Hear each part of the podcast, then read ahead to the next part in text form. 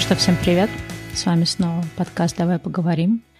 Мы возвращаемся в эфир, и я думаю, не надо объяснять, почему мы взяли неделю молчания. И хотя сама по себе ситуация, конечно, не улучшилась, но мы решили продолжить работу в подкаста в прежнем режиме. Перед тем, как мы двинемся дальше, мы хотели выразить поддержку всем тем, кто сейчас находится в Украине, а также всем нашим слушателям, которые, как и мы, э, потерянные, фрустрированы, напуганы, которые очень сейчас переживают, и тем, кому сейчас очень тяжело и морально, и физически. Выпуск, который вы услышите сегодня, был на самом деле записан нами несколько недель назад и должен был выйти совсем в другом состоянии, в другой ситуации, но несмотря на то, что он был записан давно, тема выпуска сейчас, наверное, максимально совпадает с тем, что мы все, наверное, испытываем. Хотя, конечно, поскольку мы не знали тогда, что будет происходить, не все то, о чем мы говорили в этом выпуске, может отражать наше текущее состояние. Да, и, безусловно, то, что мы будем говорить, оно не планировалось для вас э, в том, в том мире, в котором мы сейчас находимся. И мы также понимаем, что,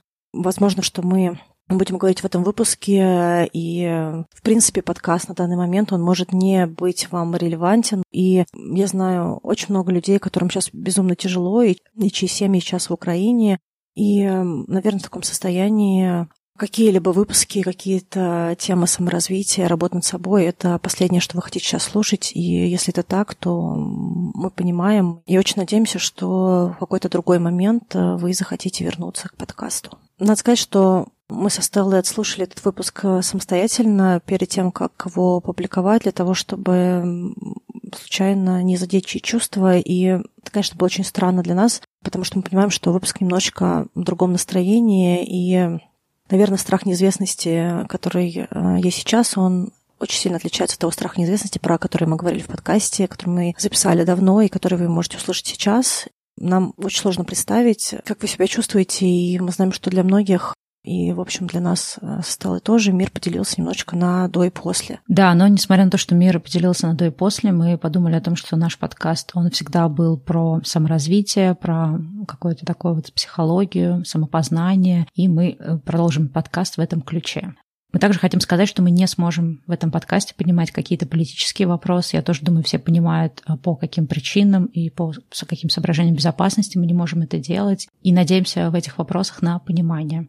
Также, если среди вас есть те, кто подписан на мой YouTube-канал, сейчас говорит Стелла, и если вы подписаны на мой Инстаграм, э, то вы, в общем-то, с позиции знакомы. Мы немножечко пересмотрим то, о чем мы планируем говорить в подкасте в ближайшее время, потому что эти темы, которые мы собирали, они были немножечко в другой реальности. Возможно, в подкасте появятся профессионалы, которые могут э, укрепить э, экспертизу в этих вопросах. Ну что, это, наверное, то, что мы хотели сказать вам сейчас. Дальше мы будем включать запись того выпуска. Еще раз повторю, выпуск был сделан сильно заранее, совершенно в каком-то другом мире, в какой-то прошлой жизни, поэтому с пониманием относитесь к тому, что если мы там где-то смеемся, шутим или что-то говорим, что сейчас совершенно неуместно, мы делаем это не из какого-то злого умысла, а просто потому, что это было записано давно. В общем, желаем всем добра, насколько это сейчас возможно, и берегите себя, берегите своих близких и держитесь друг за друга.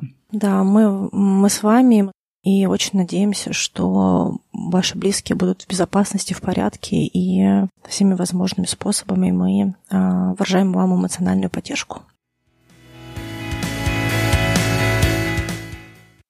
С вами в этой студии я, Стелла Васильева. И я, Аня Марчук. Всем привет. А говорим мы сегодня про страх неизвестности и все, что с этим связано. И я и Стелла достаточно много делаем рисковых вещей в нашей жизни. У нас очень много было разных изменений. Но несмотря на то, что эти изменения были, я могу сказать по себе, что огромное количество вещей, которые происходили, они не давались всегда легко. И я лично знаю, что была куча вещей, которые я даже где-то не сделала, только потому, что у меня было очень много страха того, что из этого дальше произойдет, как к этому отнесутся люди. Да, я еще, знаешь, думала, что очень много наших выпусков на другие темы, там темы, связанные с внутренним критиком, самобичеванием, желанием, например, все как-то просчитать, продумать, проконтролировать, это тоже темы, которые бьются в страх неизвестности, потому что, ну, этот сам по себе страх, да, вот это какое-то постоянное продумывание, а как что будет, там, желание подстелить соломочку и так далее, это, в принципе, ну, нормальное, естественное чувство для человека, потому что, ну, если мы хотим как-то более-менее каких-то ожидаемых результатов от своей жизни, то, естественно, мы думаем о том, как что будет. Но где-то иногда вот это такое желание все проконтролировать, оно уходит не, не в ту сторону. И получается, что желание проконтролировать каждую минуту, понять, как бы, да, знать точно, как что вывернется, да, там, если я стартую какой-то проект, точно понять, когда и что, и где, на каком этапе повороте будет, если я там, не знаю, переезжаю, да, в другую страну, точно заранее просчитать, а где я буду работать, где я буду жить, а как будет то, а где у меня будут друзья. Ну, в общем, любую, да, область, какую не возьми, вот это желание все проконтролировать, оно как раз подогревается вот этим страхом неизвестности, и несмотря на то, что, ну, есть, наверное, положительный какой-то момент, да, там, навык планирования, навык какого-то такого research а, да, что тебя ждет впереди, но иногда этот страх неизвестности может парализовать. Парализовать в том смысле, что ты прокрастинируешь какие-то решения, какие-то перемены, потому что думаешь, что вот надо еще немножко изучить. Либо он может парализовать тебя в принципе, потому что ты понимаешь, что настолько этот прыжок да, в неизвестность огромный, настолько непонятно, что там тебя ждет, что лучше оставаться в том месте, где ты есть. И если, например, это место, где ты есть, оно тебя не очень устраивает, ты все равно можешь выбирать вот это да, какое-то уютное болотце, просто потому что гораздо страшнее броситься в неизвестность.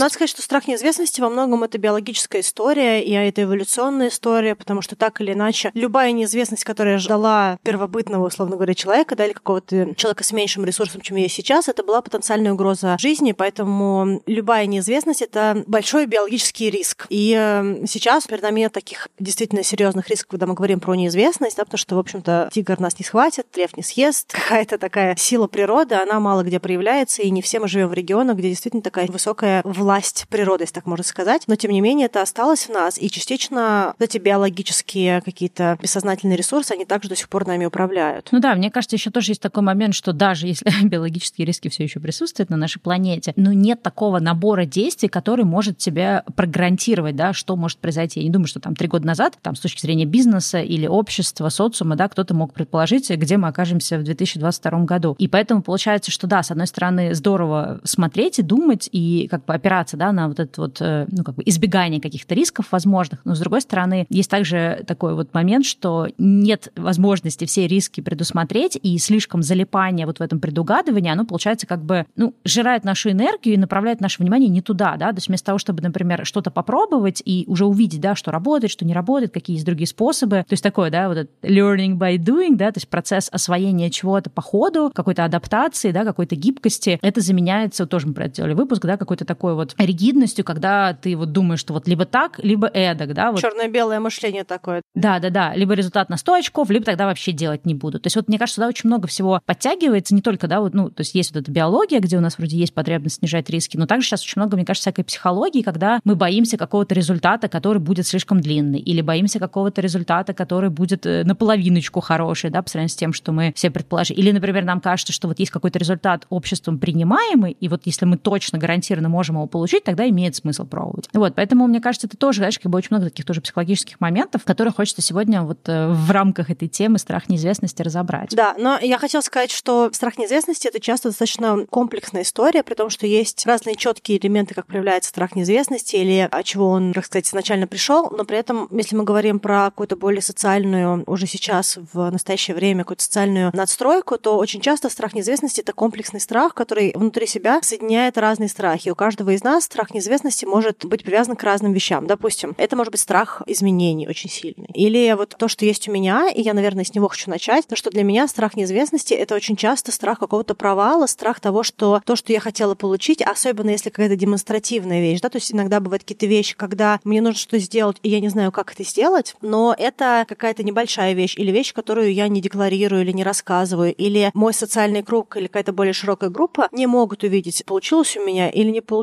Да, серия я пошла в ресторан, который очень хотела, не знала, будет ли там вкусная еда, оказалась полная фигня, но очень грустно. Ну, ничего страшного, да, я, конечно, переживала, но ничего страшного не произошло. Но если, допустим, я всем говорю о том, что я переезжаю в другое государство, потом у меня куча всяких проблем и штук происходит, то для меня страх неизвестности и страх того, что потом мне нужно будет рассказывать, что на самом деле я провалился, это очень много одновременного давления, если так можно сказать. Я по натуре достаточно рисковый человек, и мне очень много всего интересно. Мне интересны новые вещи, я готова пробовать, экспериментировать, путешествовать.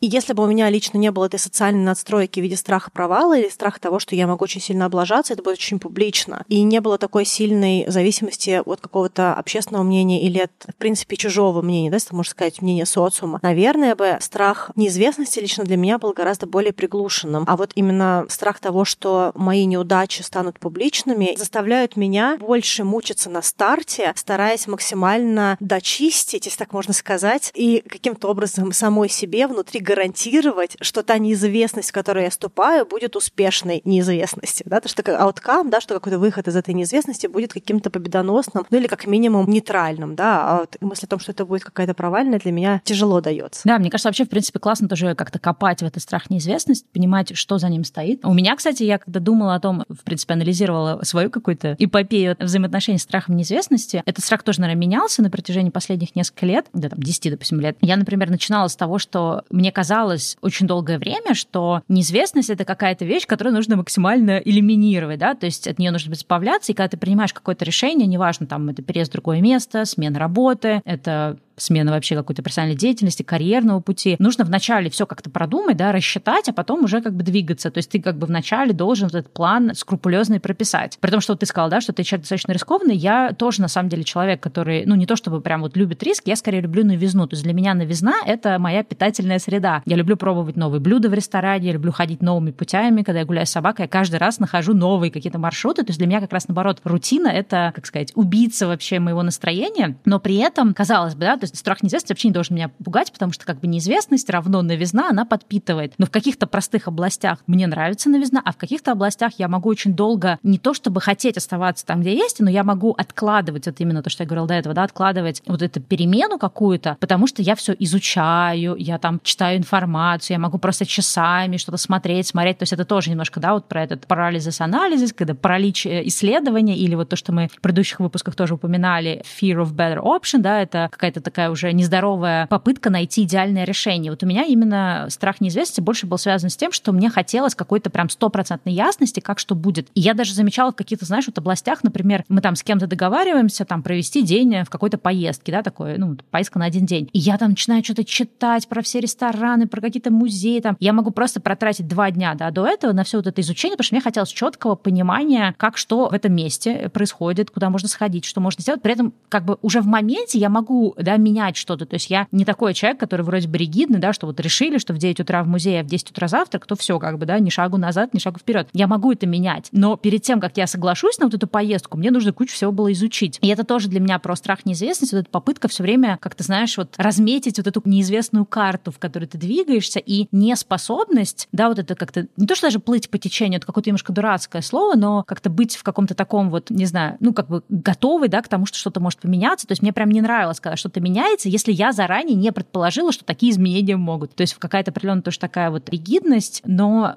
я даже не знаю, как объяснить, да, это очень странно, потому что при том, что я очень люблю все новое и эксперименты, я при этом прям очень не любила, когда что-то шло не по тому плану, который я там для себя наметила или к какому-то да, исследованию информации, которую я собрала. Да, ну, слушай, я хотела сказать здесь несколько вещей, может быть, не, не все сразу, да, но у меня много мыслей родилось, когда ты говорила. Первое, я хочу сказать, что то, что ты делаешь, когда ты планируешь какое-то событие, какую-то неизвестность, и, в общем, в целом ты готова к тому, что что-то может пойти не до конца по твоему сценарию, мне кажется, что это такой хороший копинг-механизм, то есть как механизм защиты, да, от страха неизвестности, потому что то, что ты делаешь, фактически ты делаешь из неизвестности известность, то есть на моменте, когда тебе нужно сделать прыжок в неизвестность, условно говоря, ты смотришь, как эта неизвестность может выглядеть, куда ты поедешь, где ты будешь жить, какие-то места посмотришь, и из-за этого вот эта вот территория, она станет для тебя очень понятной. А уже в пути, когда ты будешь что-то делать, какие-то изменения могут происходить, но они уже будут там, где ты можешь с ними совладать, потому что ты уже не в неизвестности, а ты уже в процессе, да, и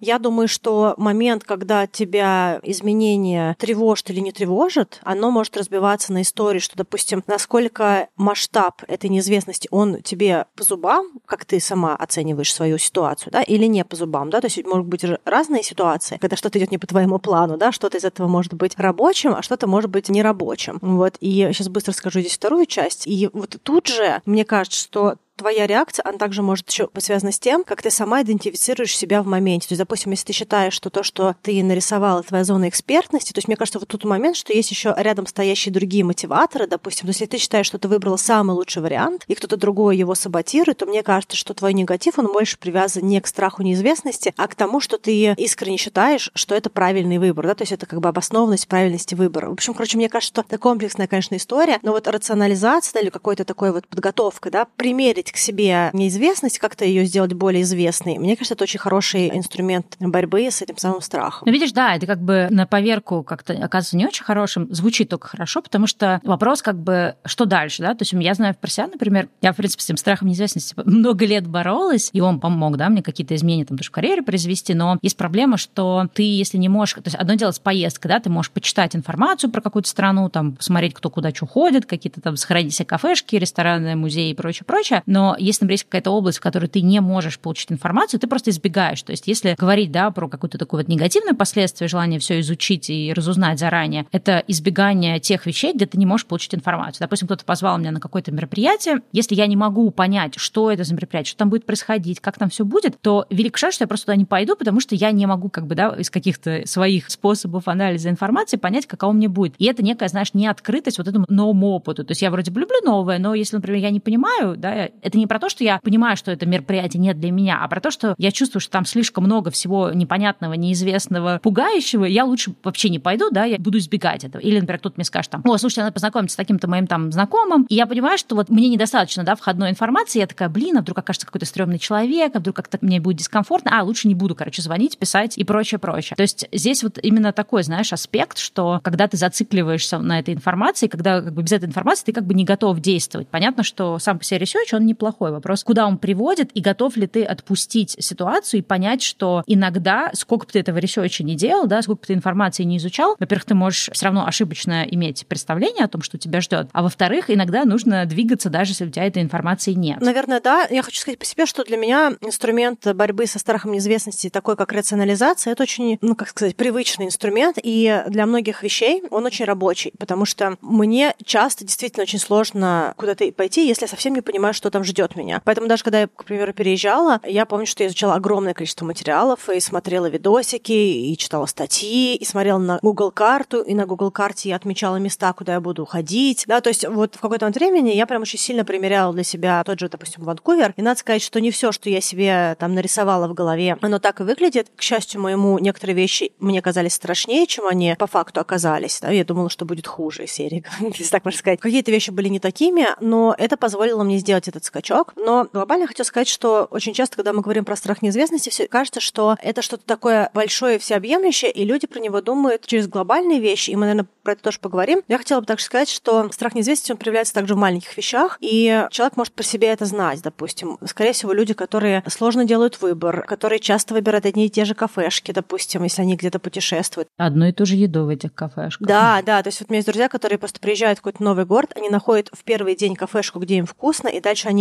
на протяжении всего отпуска едят там. Я очень редко возвращаюсь в одно и то же место, если я путешествую, по крайней мере, в одну и ту же поездку, да, то есть я могу туда вернуться, когда я снова в этом городе, да, но если это одна поездка, скорее всего, я посмотрю, что еще дают, не потому что там мне не понравилось, а потому что у меня есть очень короткое время, чтобы узнать город. Да, слушай, ну у меня, кстати, также, ну я замечаю, есть люди, которые действительно, там есть друзья, которые что в поездках, что в обычной жизни могут ходить в одно и то же кафе, и это, ну, определенный, в принципе, комфорт, и я понимаю, что отчасти они себе очень экономят очень много энергии, потому что они получат гарантированный результат.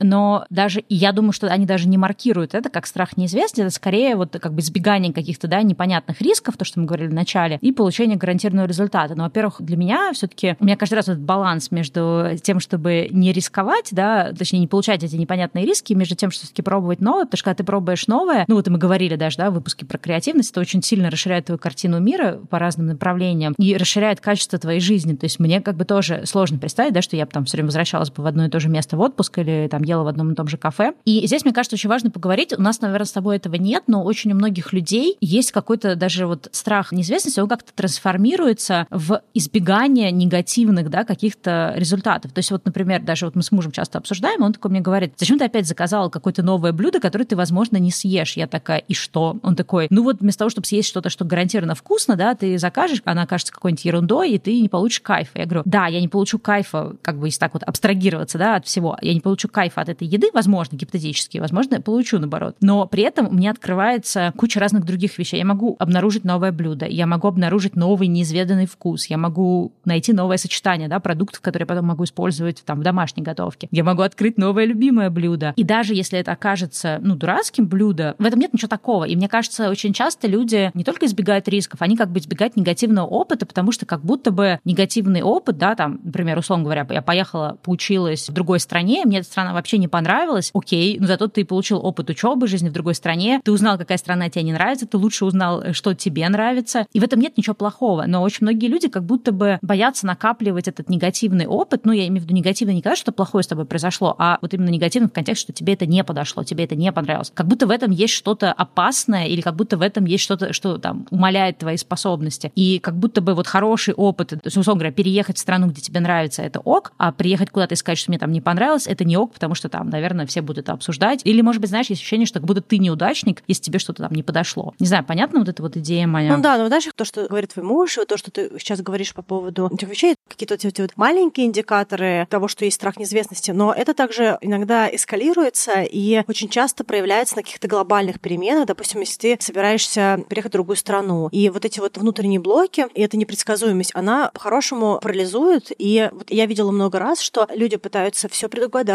изучить, все прописать, и бесконечно занимаются вот этим вот откладыванием. Да, очень сложно сказать себе, что я боюсь сделать прыжок в неизвестность, я заблокирован этой неизвестностью, поэтому я просто буду сидеть и дошлифовывать, дошлифовывать, дошлифовывать. А в итоге получается, что никогда это не случается, потому что какой-то информации нет, чего-то нет, надо сидеть, что-то еще допиливать, и ты никуда не двигаешься. И в некоторых случаях, в общем и целом, это будущее тоже никогда не наступает, просто потому что супер стрёмно какое-то это движение совершить. И вот это, мне кажется, супер страшно как раз, когда вот эта блокировка, она влияет на какие-то глобальные перемены или какие-то важные, важные для нас, для нашей ценности события. Ну да, это вообще, знаешь, в принципе, тут идея, что вот когда я пойму, как все будет, да, или когда я смогу все риски негативные отстранить или как-то избежать, вот тогда я и буду делать. Но это тоже как бы большая ловушка. Но это как бы нормально, да, если какое-то глобальное решение тебя пугает этот прыжок в неизвестность. И мой, например, опыт, когда я увольнялась из офиса, он был именно такой, что мне казалось, что вначале надо придумать, как я там буду зарабатывать деньги, какой другой профессией я хочу заниматься. И, например, если не бренд-маркетинг, то где я хочу работать. И вроде бы это кажется логичным. Ну, действительно, вначале это продумать, а не просто куда-то там бросаться в неизвестность. Но правда заключается в том, что иногда ты не можешь вот в моменте сейчас понять, что ты хочешь делать другое, да, ты не можешь, например, если ты всю жизнь учился и работал в бренд-маркетинге, да, ты не можешь понять, а какие еще есть другие вообще профессии или другие какие-то сферы, которые тебе могут быть интересны. Иногда бывает, что ты что-то параллельно начинаешь делать, а иногда не бывает. И так можно всю жизнь ждать, когда это умозрительное понимание себя или понимание своего какого-то профессионального смысла жизни придет. И я для себя прям вот поняла, что иногда нужно как бы либо решаться и просто прыгать в неизвестность, либо нужно задать себе вопрос, окей, если я не могу прыгнуть в неизвестность, ну, то есть меня прям парализует вот этот страх этой неизвестности, то мне нужно тогда что-то с этим делать. Хочу сказать, что здесь, наверное, хорошо, когда можно найти внешнюю помощь, поговорить с человеком, который понимает, что ты проходишь. Иногда, кстати, в общем, в целом не так много для этого нужно сессий, иногда даже пара сессий достаточно, особенно если мы говорим про какую-то такую точку, когда нужно просто перейти через, ну, условно говоря, через какой-то горб, да, то есть такой вот. Или когда мы прям не можем сдвинуться с мертвой точки, нам нужно э, такое вдохновение или просто проговорить это с кем-то. Даже для меня часто это серия подумать об кого-то, да, что я могу говорить с человеком, и человек может меня куда-то вести, да, то есть я просто скидываю информацию, и как-то эта информация начинает выкристаллизовываться. И в этом смысле терапия работает немножечко лучше, чем подчас поговорить с друзьями, потому что это нейтральный человек, и опыт других людей, особенно в том вопросе, в котором другие люди тоже как-то поварились, иногда может быть не самым удачным, потому что человек будет говорить из своей парадигмы, какой-то своей вселенной, и в зависимости от того, как они к этому относятся, либо человек будет уговаривать на что-то, либо не уговаривать. Допустим, меня был момент к вопросу о переезде, что мои близкие люди, не все были за то, что я буду переезжать, допустим, в другую страну, в Канаду. И даже один мой очень близкий человек поднял тост за то, чтобы я никуда не переехала. Это к вопросу о том, что иногда люди в нашей жизни, они по-другому себе видят наше будущее, и это понятно, потому что это наши близкие люди, да, и они как-то тоже с нами завязаны. Да, ну вот как раз в чем в этом смысле работа с психотерапевтом отличается от пообщаться с другом, да, с другом он может либо, если у него есть какой-то более успешный, чем у тебя опыт, да, там, этой работы с неизвестностью, он может тебе что-то посоветовать, но если, например, у него этого опыта нет, скорее всего, допустим, вы будете одинаковые страхи обсуждать, потому что вот у меня как раз была история, когда я боялась уволиться и обсуждала с другой подругой тоже вот это увольнение, и мы обе друг друга подогревали тем, что уже нет сил работать в этой сфере, хочется чего-то нового, но очень страшно, ничего неизвестно, и вот когда мы составим какой-то великий план, в котором все будет четко и понятно, тогда вот и она уволится, и я уволюсь. А разница работы с психотерапевтом заключается в том, что у него нет задачи тебя уговорить или отговорить, или сказать тебе, да, какое-то правильное решение, или как-то тебя подбодрить на пустом месте. Его задача стоит в том, чтобы вместе с тобой посмотреть, да, а что стоит за этим страхом, что тебя блокирует, какие у тебя есть опасения, как можно с этими опасениями работать, как можно с этими страхами разобраться. То есть, по сути, чередой каких-то правильных вопросов, каких-то техник, человек может показать тебе немножко больше самого тебя и разобраться с какими-то страхами. То есть тут, как вот мы начали, да, выпуск говорить, что за страхом неизвестности что-то еще стоит. Может быть, страх провал, может быть, страх того, что я еще все недостаточно информацию изучил, может быть, еще что-то. И когда ты это вместе с психотерапевтом раскапываешь, во-первых, становится немножко легче, немножко понятнее, и понятнее в контексте, что вообще с этим всем делать. И самое, например, главное, что я для себя поняла благодаря психотерапии, то, что неизвестность — это какая-то такая неизбежная история, но при этом как бы я перестала бояться вот этой вот неизвестности, да, то есть неизбежная не в негативном ключе, а ты ее принимаешь как-то вот нейтрально и как-то открыто к ней идешь, потому что ты понимаешь, что это просто часть жизни, что что-то можно рассчитать и просчитать, а что-то нельзя. И не всегда неизвестность — это плохо. Иногда неизвестность может нести вполне такие неожиданные приятные результаты. Но чтобы вот к этому принятию прийти, иногда нужна какая-то внешняя помощь. Ну да, но и не всегда всегда можно просто что-то понять, иногда нужно просто как-то регулярно с этим работать, потому что у меня до сих пор много страхов и каких-то тревог, и однозначно есть какие-то блоки всегда, когда мы говорим про неизвестность, и нужно иметь какую-то поддержку, чтобы работать с ними дальше. А я немножечко хотела поговорить про то, что ты сказала. Мне кажется, это очень-очень важный момент. Про то, что с неизвестностью иногда нужно просто побыть. И вот мне кажется, что то, с чем мы в таком постсоветском пространстве очень сильно воюем, это с тем, что как бы неизвестность, ну, ее нельзя себе позволить. Да? То есть нам все время нужно было находиться в режиме, что нужно все очень сильно гарантированно, и нельзя отпустить, и нельзя просто вот, ну, принять то, что, ну, как бы никогда, никогда, никогда в этой жизни невозможно получить супер все гарантированно. То есть вот как бы мне правда супер сложно вот именно с этой частью, потому что я контролер, и моя контролирующая часть личности, она очень сильно хочет, чтобы все было понятным, чтобы все было объясненным, и чтобы у меня на всем был контроль. И вот страх неизвестности, он очень часто, это история про контроль. Люди с контролирующим типом, они очень плохо переживают это, потому что это абсолютная зона небезопасности. И то, с чем, мне кажется, очень важно работать, это именно с тем, чтобы учиться постепенно отпускать этот контроль и фиксировать в своей голове те моменты, когда неизвестность приводит приводило к хорошим результатам. То, что неизвестность — это не только всегда зона потери контроля, соответственно, зона риска и как выход зона провала или что-то еще, что неизвестность — это возможность сманеврировать, да, то есть когда ты не знаешь, что будет, по-хорошему вариантов больше, чем один. И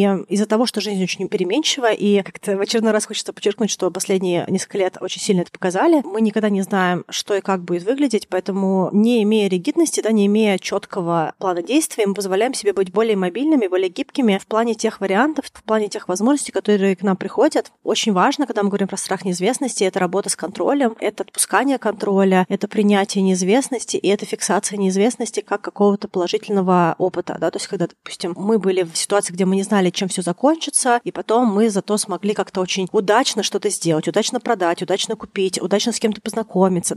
У многих людей есть такой опыт, когда какая-то неизвестность, она привела к каким-то очень удачным результатам, которых невозможно было додуматься заранее, да, то есть фактически какая-то такая вот удачная возможность новая. Кстати, вот на самом деле в психотерапии даже есть всякие разные техники, я некоторые из них пробовала, например, можно вести дневник своих каких-то предположений, то есть часть вот уже этого страха неизвестности — это некая такая тревожность за будущее, да, тревожность не просто за будущее, а вот это вот ощущение, что все обязательно пойдет плохо, что обязательно все провалится, что меня обязательно не получится, получится, да, то есть когда вот эти две штуки, они идут вместе, то есть какая-то такая пониженная самооценка и страх неизвестности, то они как-то совокупно создают такую, знаешь, взрывную какую-то бомбу. И проблема заключается в том, что тогда нужно и с тем, и с тем разбираться, или даже, может быть, вначале разбираться как раз вот с тем, что ты все время боишься, что все пойдет плохо, да, какая-то такая вот катастрофизация вообще представления, как будет твое будущее, и в том числе даже тех вещей, которые от тебя зависят. И вот можно как раз вести такой дневник, где там чуть ли не каждый день, да, в зависимости, как часто такие вот мысли в голове возникают, записывать какие-то предположения допустим, да, мне, например, написал письмо какой-то человек по работе, и мне кажется, то есть я боюсь открывать это письмо, потому что мне кажется, что там что-то плохое. Или мне человек сказал, что, ой, есть проблемы, надо обсудить. И я сразу себе представляю, что вообще что-то ужаснейшее. И я, например, себе в дневник записываю, да, что мне предстоит там созвон с таким-то клиентом, и мне кажется, что все пойдет плохо, мне кажется, этот клиент от меня откажет. То есть я стараюсь выкопать все свои какие-то вот такие, знаешь, потаенные эти страшные мысли. Вот. А потом, да, спустя какое-то время я могу возвращаться к этому и смотреть на то, как уже впоследствии, да, когда какое-то время прошло, во-первых, во-первых, какие-то вещи не оправдываются, и я замечаю таким образом, что чаще, да, мое вот это катастрофичное представление, мое катастрофичное мышление на самом деле не совпадает с реальностью, а в тех ситуациях, где, например, мне казалось, допустим, что, о боже, я оказалась права, что действительно там этот клиент от меня отказался, да, там спустя там несколько месяцев я оглядываюсь на эту ситуацию и понимаю, что да, в моменте это было очень страшным, но на самом деле ничего страшного не произошло, это и так был клиент, который выедал и выгрызал мне весь мозг, и в дальнейшем, да, когда он ушел, у меня появилась там необходимость искать какие-то других заказчиков, я их нашла, и вот спустя полгода, да, я чувствую себя еще лучше, чем до этого. Может быть, ситуация, где ты увидишь, да, что это действительно произошло, то, что ты предполагал, но, например, спустя полгода это, в принципе, выносимо, да, то есть это не что-то, что тебе в моменте казалось, что это как бы разрушает всю твою жизнь. То есть иногда нужно вот какой-то такой подручный такие средства, чтобы рефлексировать на то, что с тобой происходит, и видеть, что, да, вот то, что ты говорил, да, что не все в неизвестности так уж плохо, не все в неизвестности обязательно оборачивается только негативным результатом. Иногда что-то ну, не очень хорошее может привести, да, подтянуть с собой что-то, в принципе, лучшее, как ни странно, да, то есть все вот эти фразы, как то без несчастья, что там несчастье, как там без несчастья счастье, что-то такое. Обожаю, как Стелла запоминает всякие русские советские пословицы и фразы, то есть как бы всегда по ключевым словам. Они абсолютно выпали из моего мозга, да. Как-то было так. Я помню, что в этой фразе были такие-то слова, как вы догадаетесь, о чем была речь. Я перестать вспоминать, потому что все, все пословицы меня, к сожалению, покинули русскоязычные, но как там было это, не было бы счастья, да несчастье помогло. Ну, в общем, суть о том, что это не всегда, конечно, это не говорит о том, что нужно смотреть вот так вот как-то ложно позитивно на мир, что всегда любая беда ведет к победе. Нет, как бы есть беда, которая очень тяжелая, плохо выносимая, и есть беда, которая ведет к другой беде. Ну, то есть мы не говорим, что мир какой-то такой радужный, лучезарный, но про то, что если начать вот это вот делать это упражнение и прочекивать себя, начинаешь видеть, что мы склонны, можем быть, да, видеть негативные результаты и не замечать позитивные. И тогда, конечно же, нам будет очень страшно этой неизвестности, потому что нам все время казаться, что все будет плохо. Там. А я хотела бы поговорить немножечко про опыт, и в разрезе опыта у меня есть э, две мысли, которые я хотела донести. Во-первых, сила вот этого страха неизвестности, она тем меньше, да, тем влиятельнее, чем больше у нас есть разного опыта. Допустим, если мы боимся есть в незнакомых местах, чем больше мы едим в незнакомых местах, тем меньше страх есть в незнакомых местах у нас есть. Чем больше мы путешествуем, тем меньше у нас страх неизвестности в поездках. Чем э, больше мы контактируем с людьми из других культур, тем меньше у нас страха, что там какие-то ужасные-ужасные люди, да, если особенно туда привязываются еще какие-то стереотипные вещи. Да. И по-хорошему очень важный элемент, но не быстрый, с точки зрения борьбы со страхом неизвестности, это расширение опыта. И оно хорошо не только потому, что мы будем знать, и это перестанет быть неизвестностью, да, станет известностью, но это еще также потому, что когда мы будем какие-то вещи знать, мы будем также знать, что не все в этом случается удачно, но это нам по силам. Да? И вот очень важно обретать или обрастать таким опытом, который дает нам ощущение, что нам все по силам. А еще важный момент с точки зрения опыта я хотела сказать, это то, что очень часто страх неизвестности — это проекция чужого опыта. Особенно если мы росли в семье, нестабильный, да, если были нестабильные финансовые условия, если была нестабильная экономическая ситуация, политическая ситуация, если это был вопрос безопасности или какая-то зона военных действий, или какие-то пограничные территории, которые все время с ними что-то происходило, кто-то за них боролся, что-нибудь еще. Если мы были в ситуации, когда у нас были очень тревожные родители, тревожная мама, тревожная бабушка, у которых был плохой опыт, то есть это был их опыт, плюс все-таки мы живем на той территории, где у людей был реальный, подтвержденный плохой опыт. То есть это не просто какая-то странная тревога какой-то вещи, которая которая мало реалистична. Все-таки эта территория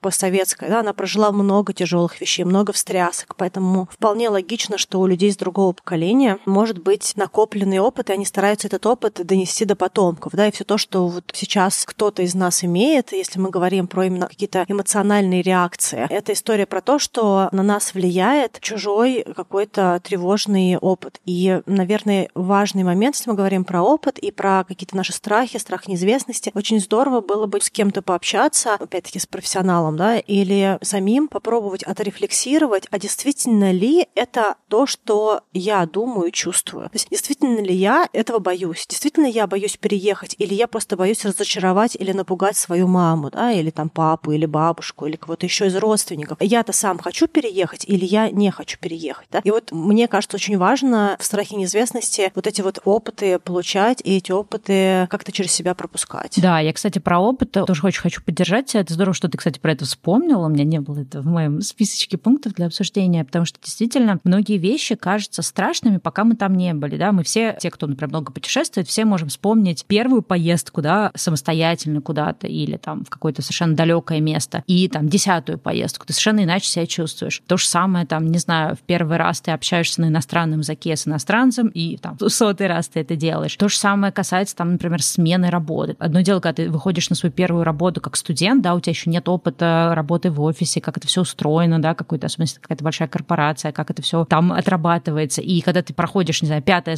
ну не пятое собеседование, типа какой-то уже пятый раз меняешь работу, да, то есть абсолютно иное у тебя к этому отношение, у тебя нет тут уже этого, этих страхов неизвестности, потому что действительно расширение поля известности помогает, но это расширение нужно делать через физический опыт, да, через, точнее, не физический, практический опыт. Потому что вот то, что я, кстати, говорила в самом начале, я вот сейчас поняла для себя все-таки, как это сформулировать, я иногда раньше, особенно сейчас тоже, ну, уже в меньшей степени, что я это замечаю, я раньше залипала на попытки неизвестное сделать известным умозрительно, да, то есть типа прочитать, узнать из книг, из подкастов, но, к сожалению, есть определенный градус, да, который уже не повышается. То есть ты можешь прочитать еще 100 миллионов книг, прослушать еще 100 миллионов там подкастов, лекций и прочее, но тебе уже надо пойти и физически ручками, ножками в этом месте оказаться и получить свой опыт. То есть не чужой опыт изучать, а получить свой. И только получение своего опыта действительно расширяет для тебя зоны комфорта, зоны известности и понятности, к сожалению, да, то есть ты можешь сколько угодно читать про то, как проходить собеседование, но твое первое, второе, третье собеседование будет для тебя ужасом. И только сходя на 100, да, то есть даже есть люди, которые специально ходят на собеседование, чтобы, как знаешь, не потерять такой вот навык, да, интервьюирования, навык прохождения интервью, потому что это то, что тебя держит в таком определенном тонусе. Ну да, и, кстати, первое интервью не всегда может быть ужасным. То есть иногда нам кажется, оно пройдет хуже. У меня достаточно хорошо прошли первые интервью, и как-то мне так повезло, да, вот просто так сложилось. Но я, наверное, боялась безумно, просто я боялась сильно больше, чем по факту это получилось. Поэтому даже иногда первый контакт с тем, чего мы боимся, может быть для нас очень удачным. И, возможно, последующие уже разы будут какими-то менее удачными. Мы будем смотреть назад и думать, блин, как повезло, что был первый опыт удачный, потому что сейчас бы, получив этот негативный опыт, я, возможно, бы, но сильно бы закрылась бы. Из-за того, что у меня был хотя бы один положительный опыт, стало гораздо проще. И теперь я понимаю, что вот этот вот негативный опыт, он временный, и это не всегда такой э, результат бывает в таких вещах. Я еще хотела сказать такую вещь, что иногда мы много чего можем сделать, и не вся неизвестность, которая перед нами стоит, она вся такая тяжелая, что мы не можем ее потянуть. Но неизвестность, помноженная на неизвестность, она очень сильно травматична. И я вот могу сказать по себе, что я так часто делаю, я не могу пока, я пока это не отрефлексировала и ни с кем не проработала, потому что не приоритетно. Но я имею склонность много разных неизвестностей запихивать в один календарный отрезок. Из-за этого я нахожусь в некоторые периоды жизни в около панической тревоге. Да? То есть это ну, как бы значит, что я просто очень застрессована. Я могу говорить только об этих вещах, потому что они происходят у меня в этом коротком отрезке времени. Я эмоционально перегружена, я могу не досыпать и просыпаться в какой-то момент. Из плюсов такого вот заклатеренности, неизвестности, что я могу просто ее одолеть в один период времени отдыхать, то есть она быстрее меня проходит. Но этот период, он реально очень болезненный. И если вы тоже склонны к такой запараллеленности событий неизвестных, то есть риск, что, возможно, вот такое количество неизвестности all together, да, то есть как бы одновременно, оно именно вот это не позволяет вам двигаться дальше. То есть если вы не прыгаете вот в эту вот многогранную неизвестность, а вы просто перед ней стоите, и она кажется вообще непосильной, то, возможно, вам нужно эту неизвестность немножечко деклатор, да, то есть немножечко ее расхламить. Разрядить. Разрядить, да. И э, брать одну неизвестность и с ней что-то делать, а другую в другой раз, или как-то вот по календарю раз размазать, да, потому что вот я заметила, что часто люди, особенно контролирующего типа, склонны так делать, и часто даже при себе так говорят, что у меня то густо, то пусто, то у меня везде как-то проблемы, то у меня как бы ничего не надо, а то потом проблемы, ничего не надо. В общем, короче, как-то по календарю здорово тоже иногда, может быть, размазать для того, чтобы неизвестность не была такой тревожащей. Да, еще мне кажется, тоже здесь в вопросах вот этой вот страха неизвестности важно вспомнить такую немаловажную тему, как самосострадание, про которое мы тоже говорили, потому что часто здесь, как ты знаешь, какой-то, ну, по крайней мере, у меня такой двойственный путь. С одной стороны, я знаю, что у меня есть склонность вот этого вот контрол-фриковости. С другой стороны, да, я вроде бы как-то разбираюсь с этой неизвестностью. И я начинаю маркировать страх неизвестности как что-то плохое в себе, да, это какое-то такое негативное качество, от которого надо избавляться. И здесь вот важно тоже не впасть в какое-то самобичевание на эту тему, что вот опять я там такая нерешительная, опять я сижу, все это изучаю, да давай уже прими решение, что ты сидишь тут тупишь. Здесь очень важно себе какое-то такое самосострадание включать, потому что я, когда очень много тоже анализировала эту тему, с одной стороны, да, я научилась как-то принимать то, что не все в моих силах проконтролировать, просчитать, пропланировать, но при этом я даю себе право на этот страх как что-то, да, что является частью моей личности, какой-то моей личной тревожности. Я говорю себе, окей, я знаю, что я, ну, как бы обладаю вот этим страхом неизвестности. Мне сейчас очень тяжело, да, какую я могу найти поддержку? Могу ли я с кем-то поговорить? Поговорить, да, и не пытаться сделать, что я типа все сама-сама, сказать, что, слушай, вот нам там предстоит такое-то событие, да, там переезд или еще что-то, мне нужна эмоциональная поддержка, потому что мне дико страшно, да, или я дико не могу решиться, или я не могу там, бывает, знаешь, не можешь даже какие-то бытовые функции совершить, потому что настолько тебя это все парализует, да, то есть, может быть, нужен кто-то, кто может помочь, поддержать, что-то сделать за тебя, когда супер страшно. Бывает, знаешь, там, вплоть до того, что там нужно, например, разобраться в какой-то сложной ситуации, и у меня были ситуации, когда я просила какого-то друга или там партнера, например, позвонить за меня, да, и поговорить с кем-то об этом. Ну, то есть вот бывает до такого. То есть важно помощь включать сострадание, то есть понимать, что, ну, окей, такое бывает. И вторая фишка, которую я, например, тоже про себя поняла, что, несмотря на то, что я иногда бешусь от своей вот собственной вот этой потребности все изучать, исследовать, я такая стала, хватит уже тратить время, уже все, ты все уже узнал. Но я при этом каким-то образом уважаю эту, ну, потребность, да, все вот это изучать. То есть я не пытаюсь как-то, как сказать, избавиться от нее, потому что это невозможно, это часть меня. Но я стараюсь как-то мягко напоминать себе о том, что исследовательская часть ушла куда-то слишком далеко, и надо бы переходить в практическую сторону. И также я себе позволяю иногда сидеть. У меня бывает такое, что когда ну, по каким-то вещам очень тревожусь, например, там даже переезд на другую квартиру, для меня это очень тревожный процесс. Вот, хотя я люблю переезжать. Я могу провести просто день в составлении плана, когда я что буду делать, что мне нужно сделать, кому позвонить, куда написать. Я начинаю там делать какие-то чек-листы. Я понимаю, что это ну какая-то тупость, господи, это все лишь переезд, не надо тратить целый день на составление какого-то мега детального плана. И я даже чувствую немножко такое стыд за то, что я так трачу время, но потом я понимаю в какой-то момент, что да, это может быть странно, для кого-то это может быть непонятно, но тот день, который я провела вот в этом скрупулезном планировании, да, просто расписывание, это на самом деле не для того, чтобы даже потом этому плану следовать, а для того, чтобы немножко расписав вот это все, как-то вот снизить эту тревогу, и как будто бы я немножко разложив все по полочкам, начинаю чувствовать вот эту вот предстоящую неизвестность более комфортно. То есть, ну, как бы мне кажется, что любые могут быть инструменты такие, знаешь, нетривиальные в этом помогать. И я поняла, что для меня планирование поездок, каких-то там переездов, важных каких-то событий нужно не сколько для того, чтобы там действительно что-то не забыть или сделать все по какому-то там четкому планчику, а больше для того, чтобы добавить в какой-то момент, когда я очень переживаю, ясности, которые меня успокоят. Ну да, фактически это неизвестное сделать известным. Э, ну, как бы, но я, кстати, тоже пользуюсь инструментом того, что я, если начинаю очень сильно суетиться и переживать, вот как раз это чаще всего бывает в какой-то страх неизвестности, либо когда у меня очень много всего, то мне очень помогает просто сесть с бумажкой, с блокнотиком, и это просто отдать бумаге, то есть ну, не в смысле, что там писать трактаты, да, в смысле, что записать. Нужно сделать вот это, сделать вот это. А почему я так переживаю? А что я конкретно не знаю? То есть иногда бывает такое чувство, что кажется, что впереди просто бездна, а потом ты садишься и понимаешь, что ты не знаешь один маленький вопрос. Вот как у меня, допустим, было, когда я там на права сдавала в Канаде, я прям чувствовала, что все это прям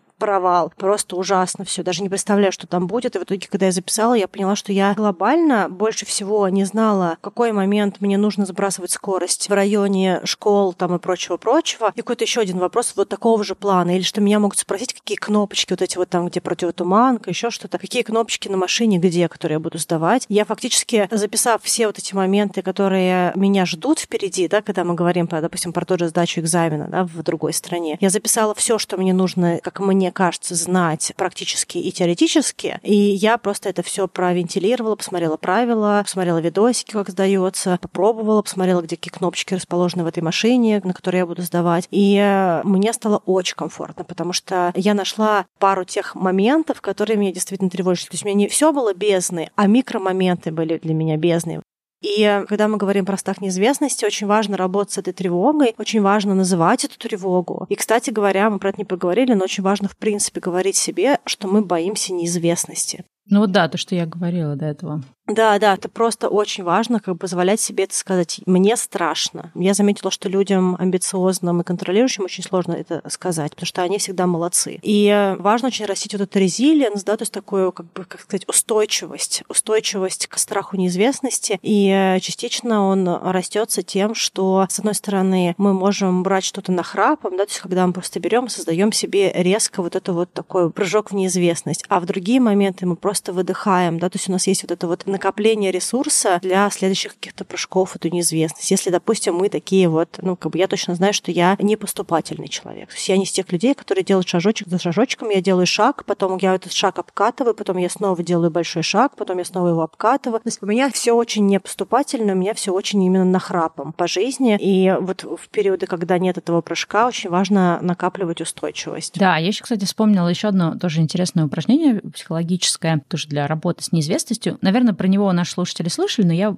поясню как-то его более широко. Это такое упражнение, когда ты начинаешь раскручивать клубок абсурдности того, что может произойти. Допустим, да, вот история там, я не получу права, да, вот как вот Аня рассказывала, да, там про сдачу экзамена. Окей, что самое страшное может произойти? Мне придется их пересдавать, там, платить лишние деньги. Окей, а если я буду снова пересдавать и снова не сдам, и вообще никогда не сдам, тогда у меня не будет возможности водить машину. Окей, там, какие последствия? Если я не смогу водить машину, я не смогу найти работу. Если я не смогу найти работу, в какой-то момент, не знаю, я закончу жизнь где-нибудь там в коробочке под мостом, и никто ко мне не придет и не поможет, и еды не привезет. То есть ты доводишь, раскручиваешь эту ситуацию до абсурдности, и цель этого упражнения на самом деле довести до такой степени абсурдности, что твой мозг начинает видеть в каком-то смысле нелепость твоих вот этих вот опасений, да, вот этих твоих страхов неизвестности. И каким-то образом это работает на нас, что когда мы начинаем вот эту ситуацию как-то вот, знаешь, раздувать до какой-то очень малой реалистичной картинки, мы перестаем к самому первому этапу, да, не сдачи экзамена, относиться также тревожно, потому что часто у нас как-то так вот машинально, подсознательно раскручивается какая-то вот эта вот пружина тревожности, нам кажется, что действительно, если я сейчас не сдам вот этот экзамен по вождению, это все, это какой-то конец света, из-за этого много всего другого плохого произойдет. А когда ты это раскручиваешь, ты понимаешь, что да, есть какие-то последствия, пересдача, да, дополнительные затраты на пересдачу, там, необходимость продолжать ездить там на такси, на Uber, да, в тех случаях, когда без машины нельзя, там еще что-то, сложности с поиском той работы, которая далеко от дома. То есть это, ну, как бы эти есть последствия, да, то есть мы не закрываем глаза, но они выносимые, это не какие-то последствия, за которыми заканчивается что-то такое, прям начинается все самое страшное, да, это не какие-то последствия, которые мешают нам все равно там, ну, какие-то наши там достигать наших целей. Может быть, не так, как было бы в идеальном ключе, но все-таки мы все равно можем продолжать эти цели достигать. И вот важно иногда, ну, по крайней мере, вот я для себя не всегда использую именно вот это вот доведение до абсурдности, но я начинаю, вот ты что говорил, да, выписывать на бумажку, да, что меня тревожит. Я начинаю как-то вот пытаться понять, окей, допустим, я переживаю вот эту там историю, связанную с переездом. Почему я переживаю? И я начинаю там себя выписывать, что я переживаю, что это на какое-то время выбросит меня из рабочего ритма, в который мне очень сложно возвращаться, когда меняется ситуация. Окей, там дальше могу подумать, а как я могу себе облегчить это? Может быть, заранее наделать побольше работы, может быть, взять перерыв какой-то, может быть, найти какое-то место а библиотеки, кафе, где я буду работать. Там вторая ситуация, а вдруг мне не понравится это место? Окей, как я это могу сделать? Я помню, что когда мы переезжали, мы перед тем, как снять эту квартиру, мы очень много в этот район ездили гулять с собакой, чтобы понять, комфортно, некомфортно нам в этом районе, будет ли нам куда пойти и так далее. То есть я думаю, если есть какие-то да, области, которые меня пугают, что конкретно стоит за этим. То есть какие можно тут раскрутить маленькие штучки, может быть, что-то из этого можно вообще элиминировать, а про какие-то нужно просто да, как-то научиться понять и принять, что даже если какие-то последствия для этого будут, но это все равно не какие-то, не знаю, просто катастрофические последствия. Вот я знаю по себе, что на мне не все логические инструменты работают. То есть, ну, как бы, почему, допустим, я редко работаю с КПТшниками, да, потому что мне все фреймворки, все модели понятны, но из-за того, что они мне понятны, они меня не цепляют. Типа, все понятно, но что делать-то, да, из этой серии. И то, что я по себе заметила, что мне очень важно найти источник тревоги, это то, что я решаю как раз блокнотиком. А еще мне очень важно пережить. Почему мне кажется, что эмпирический опыт лучше, чем когнитивный. И вот если мы говорим про инструменты, есть тоже хороший инструмент с борьбы со страхом. Он называется фантазия страха. Мы про него тоже уже говорили много раз в подкасте, но если, допустим, вы не слушали другие выпуски, то, возможно, будет для вас полезным. Фактически то, что нужно сделать, нужно на протяжении нескольких дней ставить таймер 15-30 минут, иногда час, в зависимости от, от масштаба страха, закрываться и просто его проживать. То есть просто пытаться прочувствовать, что это случилось. Это может быть очень болезненный опыт. Иногда люди плачут во время этого опыта. Но фактически то, что происходит, человек проживает тот страх, который он себе нагнетает. Тот конечный пиковый момент, да, тот пиковое состояние, который как раз и пугает больше всего. Да? То есть вот если у вас какой-то есть прям такой жуткий, жуткий, жуткий страх, что вот что-то такое случится, просто нужно до него найти в этом моменте фантазии страха, а потом просто, когда прозвенел будильник, просто вытираете слезы, убираете вещи, открываете дверь, умываетесь и живете своей жизнью. И это такой как бы где-то, может быть, стрессовый инструмент, и, возможно, не для всех, не все из этого будет работать, но я хочу сказать, что я несколько раз делала эту штуку, и она на мне очень круто сработала. Я странным образом для себя увидела плюсы в том, что будет, если случится самый страшный мой кошмар вот в этом пути, да, вот в этом страхе. И э, мне стало просто эмоционально и физически легче, да, то есть это не было просто, что я в голове с собой договорилась, да, а я прям почувствовала, что даже если это случится, у этого есть вот такие вот плюсы. Я все равно, если вдруг что-то такое плохое случится, я буду очень переживать. Прям там был большой страх. Но я понимаю, что это не конец света, да, и что все как бы другие вещи в этом случатся, которые тоже позволят мне продолжать быть, условно говоря, да. Поэтому вот, мне кажется, хороший инструмент. Да, мне кажется, самое главное понять, что многие вещи мы можем вынести, как ни странно.